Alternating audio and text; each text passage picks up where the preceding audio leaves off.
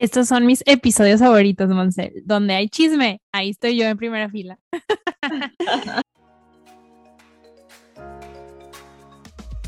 sé feliz.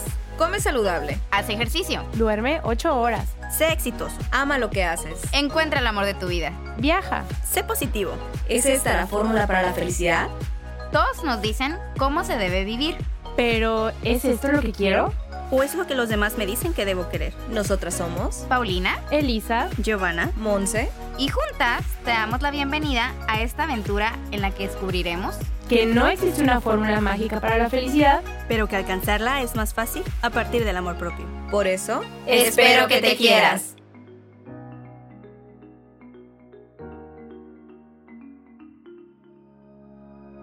Hola, bienvenidos a un viernes más de Espero que te quieras. El día de hoy les traemos un tema súper lindo, súper, mm, ¿cómo lo podemos llamar? Candente. Hoy les queremos hablar un poquito de los juguetes sexuales, cómo ha sido nuestra experiencia, cuáles son los mitos de los que hemos escuchado, sobre todo nosotras como mujeres, todos esos miedos que tienen nuestras parejas. Así que el día de hoy, prepárense porque sabemos que les gusta el chisme, así que hoy va a ser día de chisme y día de informarnos. Así que bienvenidos. ¿Qué te parece si vamos iniciando, Eli? Estos son mis episodios favoritos, Monse. Donde hay chisme, ahí estoy yo en primera fila. Mira, ¿qué te parece si para iniciar este tema sobre juguetes sexuales, hablamos sobre nuestra experiencia con ellos? ¿Cuál fue nuestro primer acercamiento en dónde los compramos, cómo nos animamos a usarlos. A ver, tú dime primero. ¿Cómo llegaron primero a nuestras manos? Pues fíjate que mi experiencia es muy curiosa porque la primera vez que, que me acerqué como a estos juegos, yo ni siquiera había tenido como esta primera vez, ¿no? No había iniciado esta, estas experiencias sexuales, pero ya se empezaba a levantar como esta ilusión, esta idea de pues de tener sexo, ¿no? Como sea, estaba en la adolescencia, creo que tenía 17 años y una de mis hermanas, mi hermana mayor, me regaló un pequeño vibrador súper pequeñito que se ponía en el dedo y pues con ese te estimulabas y la explicación de ella es necesitas aprender y experimentar primero contigo, con tu cuerpo para saber cómo es, qué quieres, qué se siente y, y otra explicación fue evitar que puedas estar con cualquier persona. Entonces digo, mi hermana sí lo miró, le agradezco infinitamente porque fue una de las formas en que empecé a conocer mi cuerpo y los orgasmos. ¿Y tú, Eli? Wow, qué padre. Fíjate que yo no, yo soy la hermana mayor, entonces no tuve una hermana que me guiara en estos temas y mi mamá pues tampoco, ¿verdad? Em, yo recuerdo que sí llegué a ir, por ejemplo, a sex shop pero a, sex shops, pero no a comprarme cosas a mí. Me acuerdo que la primera vez fue para acompañar a una amiga y para comprar un regalo de una despedida de soltera. Y bueno, yo entré así como con todos estos nervios, ¿no? Y, y aparte me daba vergüenza que me vieran entrar. Ahorita digo como, como, ¿por qué? Como si estuviera haciendo algo malo. Pero creo que está como estigmatizado, como estereotipado eso de que vas a una sex shop y uy, qué promiscuo, qué pervertido, no sé. Entonces a mí me daba pena, me daba vergüenza que me vean ahí y obviamente pues yo veía tanta cosa y yo decía, pues ¿para qué es todo esto? ¿Cómo se usa? Obviamente también me daba vergüenza preguntar. Entonces pues yo me quedaba con la duda y pues yo no compraba nada. Lo que sí me acuerdo es que una de las veces que fui, compré un, como era un lipstick, pero era vibrador. ¿Me creerás que estuvo en mi cajón toda la vida y no lo usé? Nunca lo usé, nunca lo usé porque en ese tiempo yo tenía pareja y como que nunca hubo esa confianza para que uno u otro propusiera el hecho de usar juguetes sexuales. Entonces nunca lo usé hasta que yo creo que se perdió, lo tiré, se descompuso, no sé. Y la primera vez que me atreví a utilizar juguetes sexuales fue justamente y apenas el año pasado, porque después de yo terminar esta relación de mucho tiempo, pues yo empecé a querer experimentar cosas nuevas en mi sexualidad. Y pues estaba soltera, entonces me acuerdo que junto con una amiga pedimos el vibrador, un vibrador un dildo vibrador juntas y pues ya me llegó y pues ya lo usé y pues ya lo experimenté y pues lo máximo. No sé qué amiga fue esa, pero no voy a decir el nombre. Sí, claro, no. Pero bueno, esa fue la primera vez que utilicé y creo que me sirvió muchísimo porque empezó a derribar todos estos prejuicios y tabúes que yo tenía sobre los juguetes sexuales, porque lo empecé a ver con más normalidad. Pero te voy a confesar, aquí metiéndonos a otro tema, y pues ya dijimos que esto era chisme, que en ese momento tenía una pareja. Y pues la verdad yo nunca había compartido juguetes sexuales con una pareja. Y empezamos a hablar del tema porque le dije, fíjate que fulanita me va a ver tal día para entregarme un vibrador que pedimos antes de la pandemia, pero como no podía cruzar, pues no me lo podía entregar y apenas me lo va a entregar, porque fue muchos meses después de que, como unos tres, cuatro meses después de que llegó. Y le dije, es un vibrador, palabra.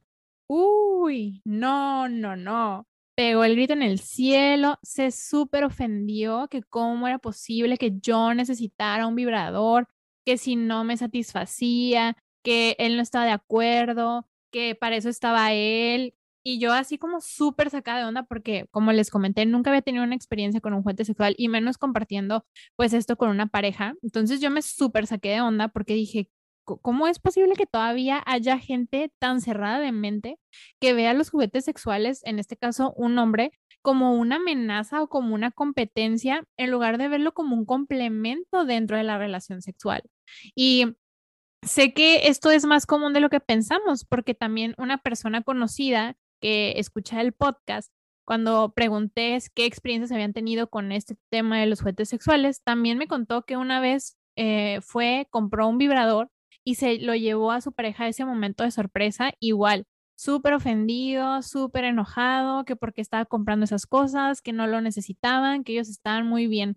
Entonces creo que esto es más común de lo que pensamos y la verdad no tengo la menor idea de por qué se creen que es una competencia, ¿no? En vez de que sea como un complemento para hacer más divertida la relación sexual o para salir de la rutina.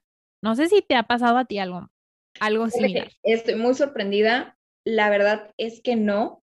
O sea, sí no fue como que he tenido demasiada experiencia con mis parejas con juguetes sexuales, pero sí te puedo decir que con una de mis parejas mm, fuimos, o sea, fui directamente con él, de él salió la idea de quiero que experimentemos, quiero que veamos más formas. Fuimos a una sex shop, compramos unos juguetes, este, y experimentamos juntos. O sea, fue algo muy padre, fue algo muy lindo y creo que fue una forma de darle a lo mejor más, más amor, más diversión, ¿sabes? A nuestra relación. Y, y estuvo muy padre, la verdad es que no me arrepiento para nada de haber experimentado esto, pero creo que también tiene que ver mucho con la cultura. No me voy a meter, para no decir nombres, pero él tenía una cultura totalmente distinta a la cultura de un latino. Entonces, obviamente, pues él tenía otras ideas y pensaba totalmente diferente. Entonces, para mí fue como muy normal, aparte desde que, desde muy chica, pues conocí lo que eran los juguetes sexuales, ¿no? Uno me evitaba andar, pues si estaba muy, muy, con muchas ganas, pues tienes algo que te ayuda y te quita el apuro. Y no significa que va a suplir a tu pareja o a un hombre, jamás lo va a hacer, porque el juguete no te va a decir, te amo, te quiero, me gusta estar contigo, no te va a dar besos, no te vas a sentir apapachada. Simplemente es el placer del momento, es mm, poner diversión en tu vida y pues quitarte las ganas, la verdad. Entonces con mi pareja fue muy interesante porque pues las primeras veces que entré, entré sola a una sex shop, la verdad, y si era así como, la primera vez que entré fue, diablos, ¿qué es todo esto? No puede ser. Colores, tamaños, formas. Era de, oh cielos. O sea, yo no sabía y me daba una pena tremenda, como dice Lisa, preguntar, ¿para qué es esto? ¿Cuánto sale esto? ¿Cómo es esto? porque ahorita les vamos a hablar de los precios de, estos juguetes. Y cuando estás joven, obviamente pues no tienes este acceso, ¿no? Económico para comprar estos juguetitos. Ahorita vamos a entrar al tema, pero era como, era entrar a una tienda de dulces y no poder comprarlos porque te daba pena si era de chocolate, preguntar si era de chocolate o si era de caramelo. Porque como está mal visto y como la muchacha que estaba ahí te iba a señalar y te iba a decir, ay, ¿cómo estás preguntando tú eso? Pues así me sentía yo, ¿no? Después ya cuando... Oye, cuando nada que ver, porque la persona que está ahí trabajando, pues eso se dedica y para eso está ahí, es lo más normal, ¿no? Y ella lo ve súper normal. Entonces, con mi pareja ya entro, ya lo veo un poquito más natural, él lo hace ver muy natural, me hace sentir cómoda y creo que eso tiene mucho que ver, que tu pareja te haga sentir cómoda. Cómoda para decir, vamos a experimentar, vamos a hacer esto juntos, nos vamos a divertir. Creo que es súper importante. A ver, Eli, ¿por qué no entramos al tema de, de los costos? Los costos de los juguetes sexuales. Pues mira, sí son caros, o sea, no son baratos. Y creo que cuando pues todavía estás adolescente o en tu etapa adulta joven, pues a lo mejor no tienes como los ingresos para costear un juguete sexual, ¿no? Pero creo que también podemos como buscar alternativas y me refiero a que a veces hay vibradores más chiquitos o a veces hay, por ejemplo, en las farmacias eh, eh, donde están los condones, hay anillos vibradores que, que son para ponerlos en el pene y que cuando esté la penetración vibre en el clítoris de la mujer y sea como muy excitante. Y no son caros. Entonces creo que también tenemos una concepción de que son muy caros porque sí, sí son, pero también creo que podemos buscar eh, alternativas que se ajusten como a nuestro presupuesto y pues ahorrar a veces. O qué tal que yo digo, pues de regalo de cumpleaños. Y sabes qué, como dices, de regalo de cumpleaños o simplemente pedirlo, ¿no? O comprarlo entre los dos si tienes pareja. Pero si eres soltero, también hay muchas alternativas. No necesariamente tiene que ser un vibrador súper acá, el más fregón. Hay de diferentes formas, tipos, colores, precios. de diferentes precios. Entonces, realmente sí es una buena inversión, te lo puedo asegurar. También quiero decirte que estamos hablando hace un ratito él y yo de, estos, a veces ciertas mujeres hemos visto, nos decía Elisa, que ciertas mujeres utilizaban otro tipo de, de, Sí, por ahí yo pregunté en redes sociales como experiencias con juguetes sexuales y me dijeron como dos, tres personas que, digo, no que tenían experiencias ellos, pero que sí habían escuchado de que, por ejemplo, usabas pepinos o plátanos, pero que le ponías un condón y pues ya eso usabas, ¿no? La verdad, yo nunca he usado algo así. Creo que no lo usaría porque pues por algo, pues no son destinados para eso, ¿no? Y no quiero terminar en el hospital con algo atorado. No somos expertas en el tema, pero sí creo que pudiera ser peligroso y hasta antihigiénico. Sí, no. no. sabemos qué bacterias hay, qué pasa si se rompe el condón, no sé, no, no somos expertas, volvemos a lo mismo, pero sí puedes llegar a ser muy peligroso. Creo que hasta hay series de médicos donde pasan como el caso chusco que se quedó atorado ahí en una situación, ¿no? Entonces, ojo con esos detalles. Oye, pero creo que está muy padre el hecho de romper con todos este, estos estereotipos y estos prejuicios y atreverte a utilizar juguetes sexuales con tu, contigo misma y con tu relación de pareja. Y contigo misma, porque qué mejor forma de conocerte, qué mejor forma de explorar tu cuerpo, de explorar tus sensaciones, de qué te gusta, qué no te gusta, de los tamaños, de las texturas, de los movimientos, como que eh, siento que es una muy buena alternativa como para darnos placer a nosotras mismas o viceversa en cualquier género y, buscar cómo conocerte para que después cuando tengas una pareja, ya sea estable o casual, pues puedas como también decirle y enseñarle qué te gusta. Y cuando estás hablando de, de, de, utilizar estos juguetes sexuales en pareja, se me hace bien padre porque creo que fomenta mucho la comunicación, fomenta mucho la confianza, porque cuando estás ahí usando el juguete sexual, pues tienes que preguntarle a tu pareja si lo está disfrutando, si le está gustando, si ah, tienes que hacer algún cambio, ¿sabes? Entonces creo que también fomenta como esa comunicación y confianza y la verdad lo hace muy divertido, o sea,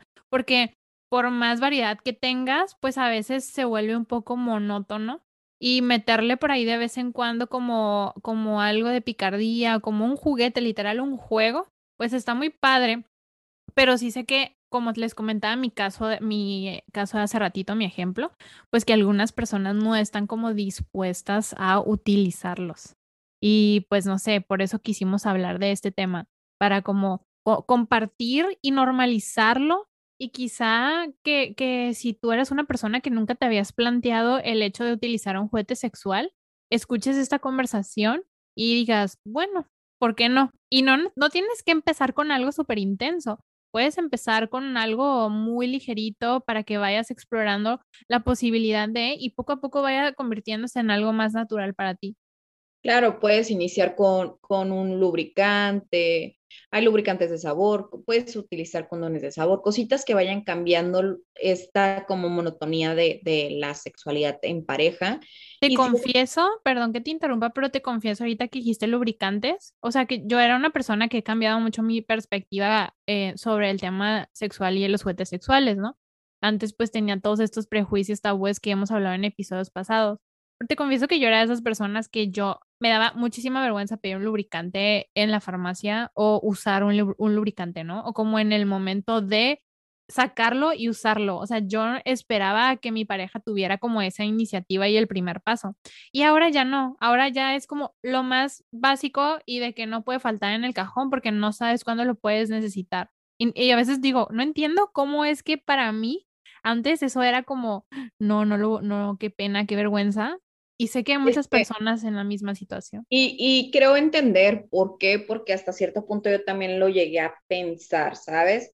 Porque el hecho de que tú saques un lubricante primero, de que tú expongas el tema de un vibrador, un juguete sexual primero, implica que ya tienes muchísima experiencia, ¿qué va a pensar de ti? Porque vivimos ante una sociedad, lamentablemente estamos haciendo cambios, pero todavía muy machista, y nosotras somos las primeritas en ponernos el saco machista, porque somos las primeras en pensar esa situación. Es que si yo saco el, el vibrador, si yo saco el, el gel, el lubricante, pues ¿qué va a pensar mi pareja a mí? Que ya estuve con cuántas personas, cuando a lo mejor solamente estaba con una pareja. O con nadie como tú, tú empezaste tu, tu vida sexual con juguetes. Con un juguete, totalmente. Yo no, yo no tenía experiencia con nadie, sí no estaba usando lubricantes, pero empecé con un vibrador súper chiquito o sea, y realmente eso no significaba que ya traías súper experiencia y ya había estado con tantos hombres. Es algo creo que nos debemos de quitar un poquito esa camisa, esa idea, esas, esos mitos, porque somos las primeritas, de verdad somos las primeritas en ponernos la camisa machista y decir, mi pareja va a pensar esto, mi pareja va a pensar lo otro. No es nuestra responsabilidad. ¿Y sabes qué? Y son ideas que nos creamos, porque sí, puede ser que haya un hombre que todavía no tenga esta mente abierta y tenga todas estas ideas machistas, pero estoy 100% segura que hay muchos hombres que al contrario, que se excitan o que le gusta o que valoran cuando una mujer tiene la iniciativa para utilizar este tipo. Ajá. Entonces, creo que a veces son como cosas que están en nuestra cabeza nada más como limitándonos para poder explorar de una manera más plena nuestra sexualidad. Porque te voy a decir, estos no son juguetes sexuales, pero ¿cuántos de nosotros alguna vez en nuestra vida no nos dio pena o vergüenza ir a una farmacia a comprar condones? Uf. ¿Cuántos? Pues Muchísimas, creo que todos en algún momento. solo creo que comprar pastillas anticonceptivas. También. O sea, es como, hoy la gente ya me está volteando a ver, quienes están diciendo que tengo una vida sexual. Que me toque hombre, que no me toque hombre, que me atienda, porque yo lo llegué a pensar, la verdad. Claro. Que no, es un hombre, que no es un hombre. Allá vas, te toca un hombre. ¿Qué va a pasar? Oye, ¿me das unas pastillas anticonceptivas? Oye, ¿me das unos condones? Cuando al contrario, ¿no? Ahorita yo digo, pues qué buena onda porque es una persona que está cuidando su salud y que está cuidando que no quiere quedar embarazada y, y se está cuidando de enfermedades sexuales, ¿no? Es como al revés de lo que lo pensamos. Así es, pero volvemos a lo mismo, traemos estamos desaprendiendo todas estas ideas que nuestros padres, que nuestros abuelos nos impusieron o estaba ahí que la sociedad tapó. Porque si recordamos, todavía en el 2000, en 1900, era muy difícil hablar de la sexualidad como la hablamos hoy en día. O sea, aparte de que la comunicación, el teléfono era un tabique, o sea, un Samsung y un, un Nokia. Nokia, irrompible. O sea, se te caía el tercer piso y lo volvías a amar y como si nada. Y te cobraban por palabra, te cobraban por letra. Entonces, creo que la comunicación que tenemos hoy en día y el poder hablar de estos temas con total libertad es un cambio muy grande que estamos realizando. Entonces nosotros como sociedad tenemos que desaprender todas estas ideas que traíamos ya impuestas. Y eh, bueno, ya nos estamos yendo un poquito más por el tema moral y todo y estamos cambiando. La idea, hay muchísimos juguetes sexuales, hay infinidad de ellos. Yo tengo la fortuna de tener un repertorio de juguetes. Sí, porque no lo trajiste para enseñar. Y me encantan. No se me ocurrió, la verdad que no se me ocurrió por habérselos enseñado. Hay uno que tiene como una cabecita que es, es nada más como para afuera y es buenísimo. Hay uno que es un succionador. O sea, hay muchísimos juguetes y ustedes cuando hablamos de juguetes sexuales no solamente piensen en un dildo, en un vibrador. Hay muchísimos. Hay algunos muy bonitos, chiquitos, que solamente son para, para darte placer y en tres segundos tienes un orgasmo. O ni siquiera es como que, ay, voy a meter, voy a sacar, voy a hacer esto, voy a hacer lo otro y necesito mil y un cosas. No, el cerebro es súper, es súper así interesante porque a veces nada más de que si sabes, si te conoces, si tocas las zonas que sabes que te dan placer, a los tres segundos tú ya tuviste un orgasmo. Mujeres que nunca han utilizado un juguete sexual, no les digo corran y cómpranlo ya. Sí, yo sí les voy a decir, corran y cómpranlo ya. Pues sí, de, sí anímense, sí vayan iniciando, aunque sea por algo chiquito, que no les dé pena, algo pequeñito. Créanme, créanme, de verdad, no se van a arrepentir. Es una cosa fabulosa. Sí, la verdad, espero que con este episodio les estemos creando como estas ganas de experimentar los juguetes sexuales. Como yo les decía, yo apenas inicié en este ámbito de los juguetes sexuales el año pasado y no he tenido tantas experiencias con tantos, pero es algo que apenas está como iniciando en mi vida, ¿no? Y estoy empezando como a experimentar, pero sí como dice Monse, hay infinidad de juguetes y no nada más de juguetes, a veces también como, como complementos, porque puedes usar esposas, vendas en los ojos y muchas otras cosas que le pueden dar como este toque diferente o este twist a tu relación sexual que ordinariamente tienes. Entonces quizás si eres una persona que pues le tienes como como cierto miedo a un juguete sexual que ves en una tienda o que ves en internet porque se te hace muy grande o porque no dices piensas que no vas a saber cómo usarlo, te digo dos cosas. Una, puedes empezar con otras cosas como un poquito más eh, ligeras hasta que vayas como adaptándote a animarte a buscar como algo más intenso. Y otra, infórmate, porque ahorita, como decíamos hace ratito, hay muchas cuentas en redes sociales que te, que te dan información muy buena sobre juguetes sexuales nuestro siguiente episodio vamos a tener de invitada a una sexóloga de una cuenta que se llama Plátano Melón, que tiene un canal en YouTube y que tiene cuenta en Instagram. Y son muy informativos toda la información que ellos comparten. Aparte, si tú entras a su página de internet, te explica todo sobre el juguete que quieres, o sea, todos los juguetes, todo. Em, que cómo se limpia, cuál es su, temperatura, para qué se usa, para qué te sirve, eh, cómo lo tienes que cuidar, pues si se carga o no, o sea, todo, todo, todo, cómo lo tienes que usar, si es para pareja, si es para ti como soltera, si es eh, para lo externo, si es para lo interno, si lo puedes hacer en una o en varias partes de tu cuerpo. Entonces creo que ahorita ya tenemos ahí a la mano el alcance de toda esta información, como para que no tengamos el pretexto de decir es que me apena, me da vergüenza y no quiero preguntar. Así es, porque ya ni siquiera es necesario oír. O sea, te llega a tu casa, lo puedes pedir o y puedes hacer todas tus preguntas por internet. Esa es una una situación, no digo, ya ni siquiera necesitas ir, pero está muy padre, está muy interesante ir, yo sí te lo recomiendo. No hay como que tú vayas y revises precios, formas y eh, colores y sepas que te gusta. Porque como decía Elisa, hay diferentes, o sea, hay unos que son este, muy duros, hay otros que son muy, muy como suaves, velocidades, hay de todo tipo. Y también para todos aquellos que no viven solos, que viven en compañía, él y yo decíamos, siempre hay un cajón, el cajón prohibido, el cajón donde tienes tus juguetitos y te da vergüenza que el mundo entero lo vea, lo abras, enteres lo que tienes hasta el fondo. La verdad, o sea, yo cuando vivía en casa de mis papás, O sea, yo mis, mis juguetitos los tenía súper así como que escondidos en el fondo. Ahora que vivo sola, pues no me vale, ¿no? O sea, los tengo donde me da la gana, no los tengo en la cocina, obviamente en la sala tampoco, ¿verdad? Porque es algo muy privado. Pero, o sea, no, sí, o sea, no importa. Pero estás sola. Yo a mí de repente sí se me olvidaba aquí y aquí se queda un día. Pues ni modo, ajá, estás solo, o sea, no es como que, ah, sí, estoy saliendo, ¿no? Y creo que, como dice Eli, no importa, es natural, es parte de nuestra sexualidad, es parte de experimentar. Entonces, ¿por qué no hacerlo? ¿Por qué no dejarnos ser? Así Fíjate que, que ahorita que estás hablando del cajón prohibido, entre comillas, porque no debería ser prohibido, quizá un cajón como muy íntimo, sí, porque Claro. pues son cosas íntimas, pero no prohibido ni como algo malo. Tengo una amiga que, que ella contaba que ella guardaba su dildo o lo guarda en un calcetín. Y al principio me acuerdo que yo ni entendía, ¿no? De que hay mi juguete que tengo en el calcetín y mi calcetín y ya nomás voy por mi calcetín cuando ando con ganas y no sé qué. Y yo me quedaba pensando como, ¿cómo usas el calcetín? ¿Cómo usas el calcetín? Y luego ya me dijeron, no, adentro del calcetín guardo mi juguete pues para que se camuflaje en el cajón de los calcetines. Y yo, ah, ok, ya entendí. Pero es como que buscarte tus mañas. mm, Y, y sobre todo cuando, cuando a lo mejor eres más joven o eres adolescente y vives con casa de tus papás.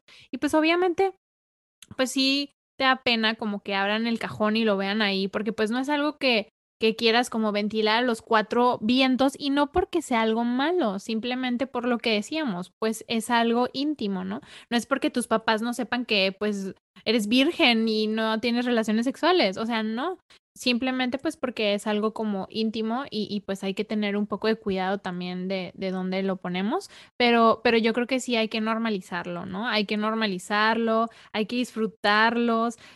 Si la naturaleza, bueno, no la naturaleza, pero si la vida y las personas y la tecnología y los descubrimientos y las creaciones nos ponen eh, de frente todas estas herramientas para poder disfrutar de una manera como más satisfactoria, más placentera, más divertida nuestra sexualidad, pues ahí están y hay que usarlas, ¿no?